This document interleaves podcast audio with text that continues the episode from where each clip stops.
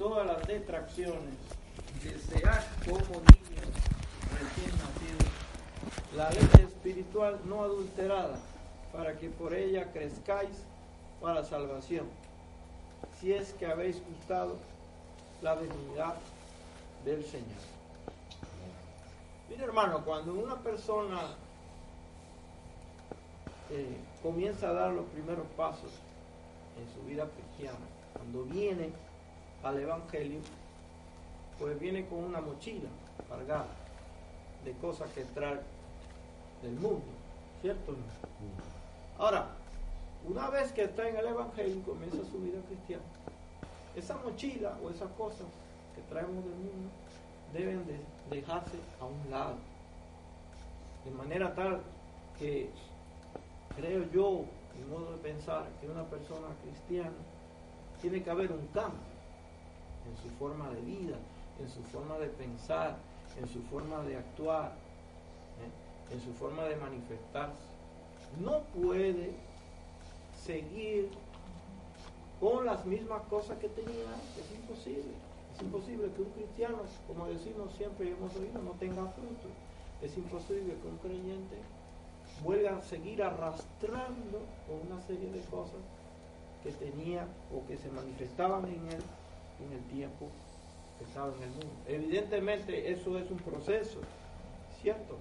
Pero hay algunas cosas aquí que cuando escribe el autor a los cristianos, dice que debemos desechar, o sea, debemos despojarnos. Y habla de cinco cosas aquí. Y mira, la primera dice, de toda malicia. Malicia. Malicia significa maldad. ¿Creen ustedes que un cristiano puede tener maldad en su corazón? Me parece que no.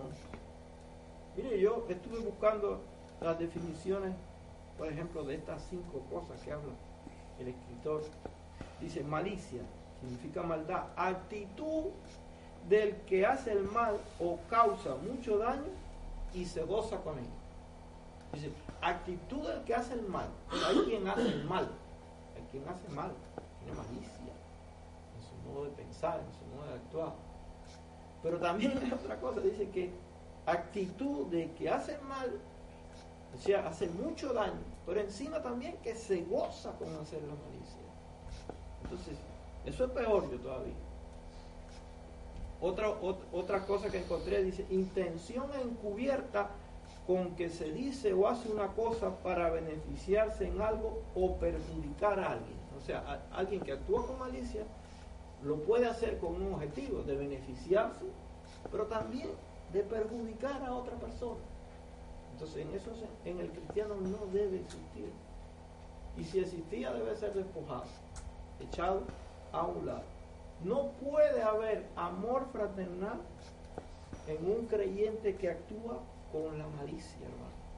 Ni puede haber amor fraternal en una congregación si hay al menos algún indicio de malicia. No puede existir. Es imposible que exista. La palabra de Dios habla muchas veces de este tipo de cosas. Y dice que la malicia es un pecado.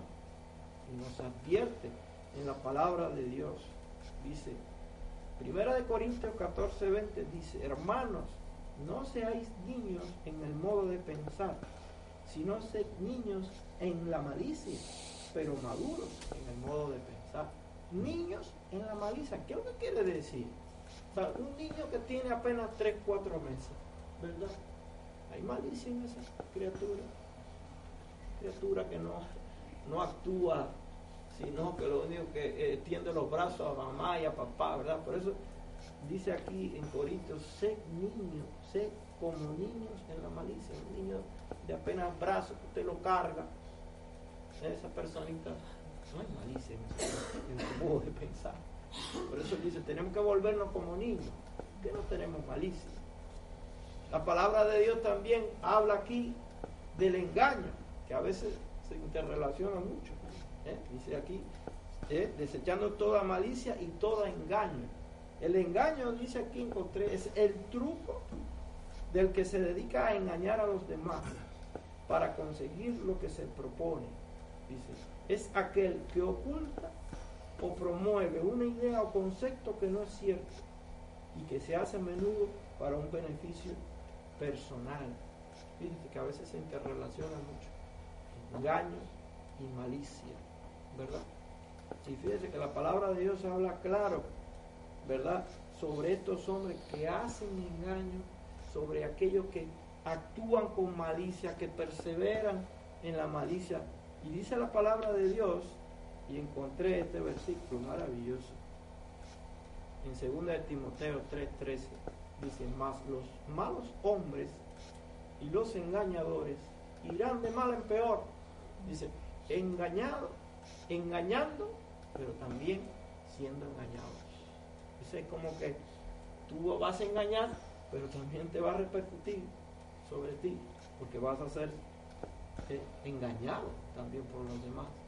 ¿eh? Y nosotros como creyentes debemos de procurar dejar esas cosas, dejarlo atrás. Dice la palabra de Dios aquí, yo se lo voy a leer. En Tito, capítulo número 3, versículo 3, dice, recuérdales que se sujeten a los gobernantes y autoridades, que obedezcan, que estén dispuestos a toda buena obra. Dice que a nadie difamen, que no sean pendencieros, sino amables, mostrando toda mansedumbre para con todos los hombres. Dice, porque nosotros, y ahí se incluye también el autor, también éramos en otro tiempo insensatos, rebeldes, extraviados, esclavos de concupiscencias y deleites diversos, viviendo en malicia y en envidia, aborrecibles y aborreciéndonos unos a otros. ¿Eh? Éramos. Si estamos en la vida cristiana, no podemos volver a cargar con la misma mochila. Es imposible, ¿verdad? El cristiano peca, hermano, eso es cierto, ¿verdad?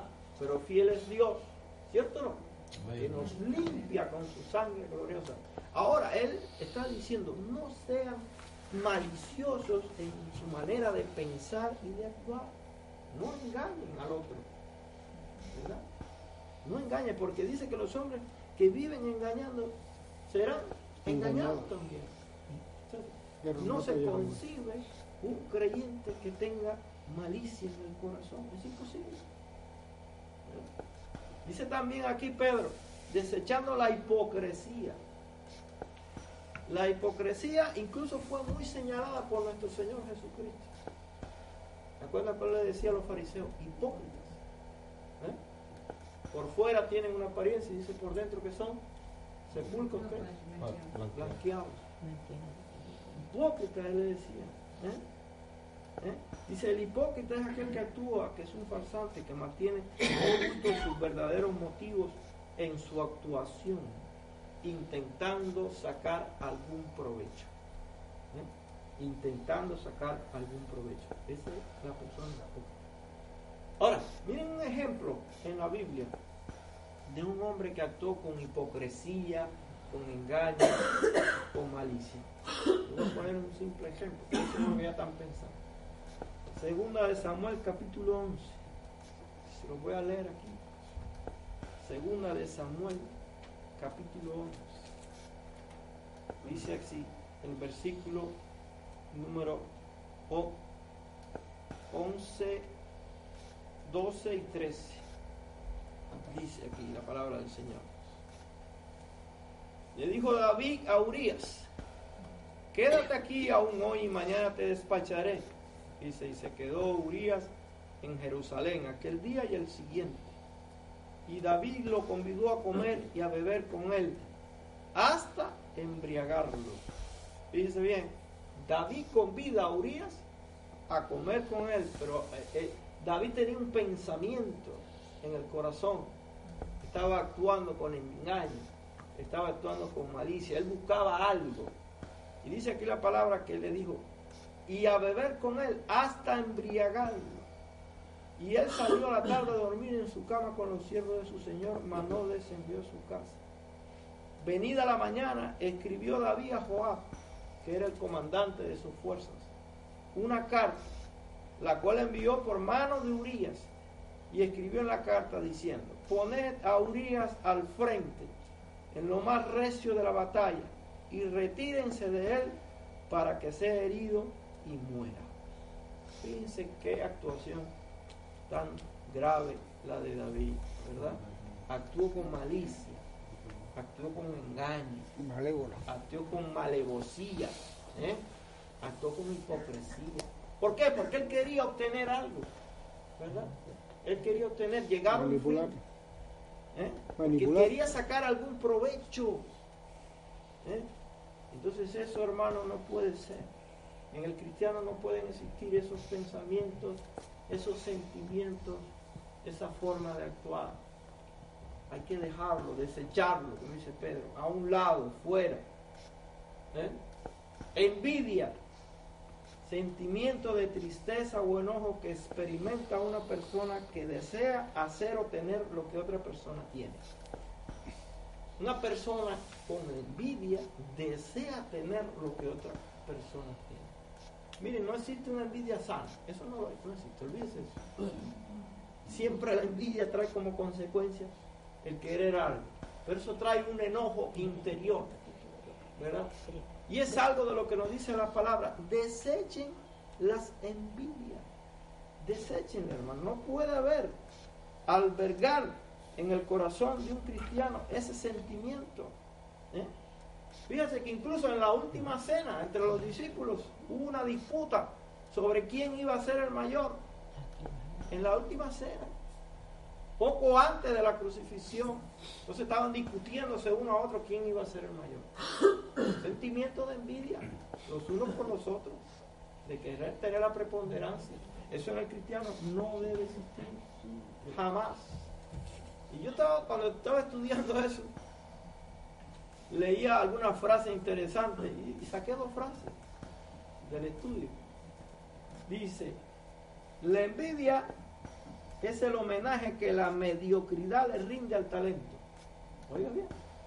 La envidia es el homenaje que la mediocridad le rinde al talento. Eso lo dijo Jackson Brown. Y hay otra frase interesante que dice, el silencio del envidioso está lleno de ruidos. Oye bien, el silencio del envidioso está lleno de ruidos. Si una persona puede albergar envidia en su corazón, probablemente guarde silencio, pero en algún momento esa envidia sale a aflorar. Si hay envidia aquí en nuestro corazón, evidentemente sale a aflorar en algún momento. Y dice la palabra de Dios también, y todas las detracciones, todas las detracciones o sea, todo aquello que va en contra de alguien, hablar de alguien, el famoso chismorreo, ¿verdad? Porque hay, algo de, ¿verdad? De, a, la persona a veces le gusta entrar en eso. Y dime qué, qué pasó, qué, qué, no, no, eso no debe existir entre los creyentes, hermano.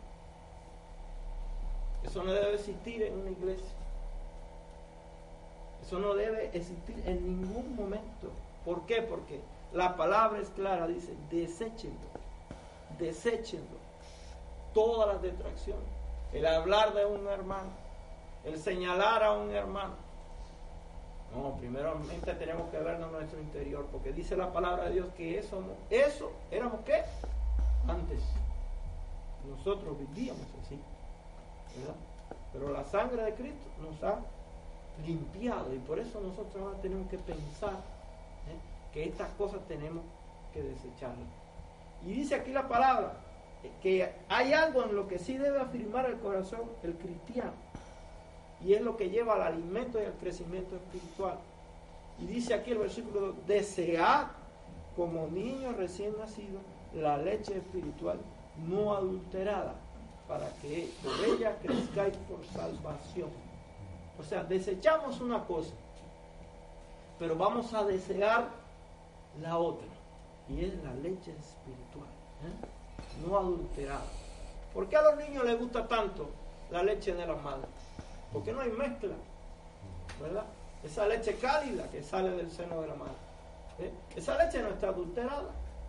Nosotros como cristianos debemos desear de esa manera la palabra de Dios, la comunión con Dios. Debemos de desearla como esa leche espiritual no adulterada. ¿Para qué? Para que podamos crecer. Crecer, perdón. Para que podamos crecer. Todos los días, un paso a la vez, un paso a la vez. Y dice Pedro que nosotros debemos afirmar el corazón en estas cosas. Crecer, fortalecerte, alimentarte tu alma todos los días con la palabra de Dios. Dice, si es que habéis gustado la benignidad del Señor. Es decir, que si nosotros hemos apreciado, si nosotros hemos saboreado la generosidad, la amabilidad y lo que el Señor ha hecho en nuestra vida, nosotros como creyentes debemos esforzarnos en desechar esas cosas que pertenecen al viejo hombre, ¿verdad? Y desear la leche espiritual. Vivir una vida santa, como decíamos en el capítulo número uno aquí, en Pedro, el llamamiento a una vida santa y desechando todo aquello que no agrada ni glorifica al Señor. Ese debe ser nuestro punto de vista, ¿verdad, hermano? Desechando toda malicia y tratando de crecer como creyentes cada día. Que Dios le bendiga.